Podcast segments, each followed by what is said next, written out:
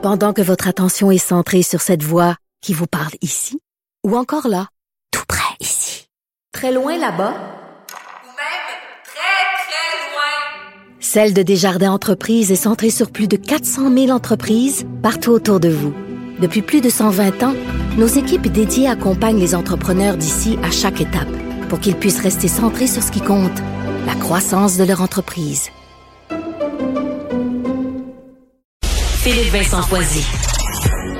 Écoute bien, là. Je répéterai plus, là. Zéro, zéro, zéro scène. On, a- on a un petit coussin. Un chroniqueur financier, pas comme les autres. Michel Girard. Salut Michel. Bonjour, Philippe Vincent. Bon, on l'a vu sur les marchés hier qui ont dégringolé. La Fed Eh qui laisse entendre que les taux vont continuer de grimper aux États-Unis. Ben oui. Alors, on l'avait anticipé un peu, puis évidemment, hier, euh, euh, Jérôme Powell, le président de la Réserve fédérale américaine, euh, l'a confirmé devant une commission du Sénat.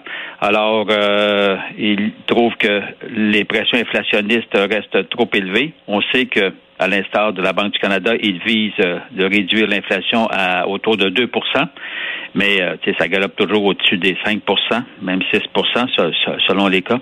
Or, euh, donc, hier, il a annoncé euh, qu'il va poursuivre le, le resserrement du crédit. Alors, ce qui fait que on faut s'attendre le, le 22 mars, donc bientôt, lors de sa prochaine annonce d'augmentation ou pas du taux directeur, mais il va l'augmenter. Probablement, on va dépasser, là, on est à 4,75, ça va dépasser la barre des 5 Probablement, on va se ramasser autour de 5,1.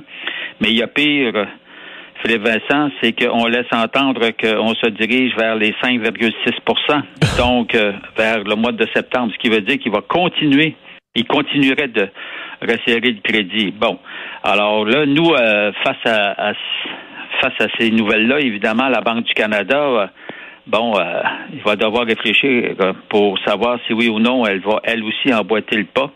Alors là, on sait qu'aujourd'hui, euh, euh, la Banque du Canada ne devrait pas toucher à son taux directeur, devrait le laisser à 4,5% Mais euh, si si chez nos voisins du Sud, on continue d'augmenter les taux, ça va faire une méchante pression sur la Banque du Canada pour qu'elle suive.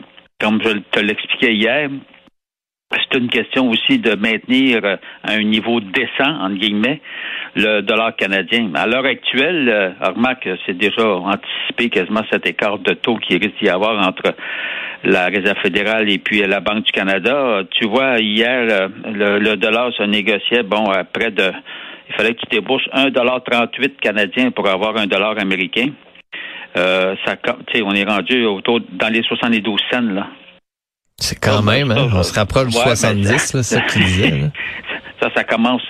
Alors, ce qui veut dire que tout ce que tu importes des États-Unis euh, te coûte extrêmement cher. Là, on va me dire, ouais, mais nous, on exporte aussi effectivement.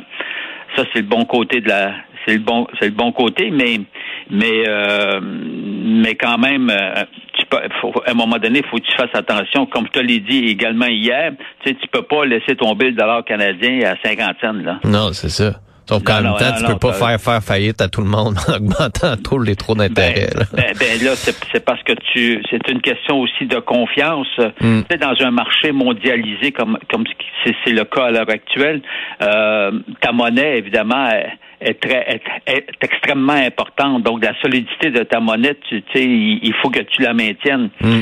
Euh, sinon, tu veux pas, tu sais, tu veux pas devenir une république de bananes. Là. Non, n'en déplaise aux bananes. Puis, puis pourtant, j'aime bien les bananes, là, mais mais mais, mais, euh, donc euh, il, il faut évidemment euh, surveiller ça. Et euh, en tout cas, bref, ça s'annonce. En tout cas, à la lumière des à la lumière du témoignage de Monsieur de, de Jérôme Powell hier, Powell, hier euh, devant le Sénat, là, ça augure plutôt mal pour les prochains mois. Bon, euh, remarque, là, lui, il se base sur les statistiques qu'il a vues euh, ju- ju- jusqu'en jusqu'en janvier. Alors, évidemment, il suffirait d'un revirement, parce que c'était des statistiques qui montraient que les pressions inflationnistes euh, restaient, euh, d'ailleurs, présente beaucoup plus que ce que, euh, ce que lui euh, et, ses, et, et, les, et les gens là, de et les dirigeants dirigeants évidemment de la Réserve fédérale avaient prévu. Alors, mais il suffit que lors des prochaines statistiques, on dévoile euh, certains assouplissements et puis euh, une, des pressions inflationnistes inférieures pour qu'il revire son chapeau de bord. Mais c'est pas facile de revirer son chapeau de bord aux États-Unis. Mais hey, je, je, pensais à toi hier, je regardais le prix du gaz qui a monté euh, de façon intense. Je me disais, on a peut-être tenté le diable en début de semaine en disant qu'il faisait bien ça. Oui, effectivement. C'est un, c'est un, autre facteur qui vient jouer évidemment sur notre portefeuille, les fluctuations, n'est-ce pas, euh, du, du prix du, du prix du gaz, comme tu dis. Alors, euh, on a beau de vouloir prendre son gaz égal, mais c'est pas toujours facile. Michel, bonne journée. Salut. Salut.